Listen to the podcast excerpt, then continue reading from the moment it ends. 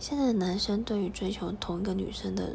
积极度跟持续度就比较低，通常可能约你一两次啊，如果不成功，不管你是真心拒绝他，或是你是真的有事拒绝他，他就会呃没多久就放弃，或是他只是就是对你示好，或者是追求你，或者甚至告白，但但是没多久，他如果发现他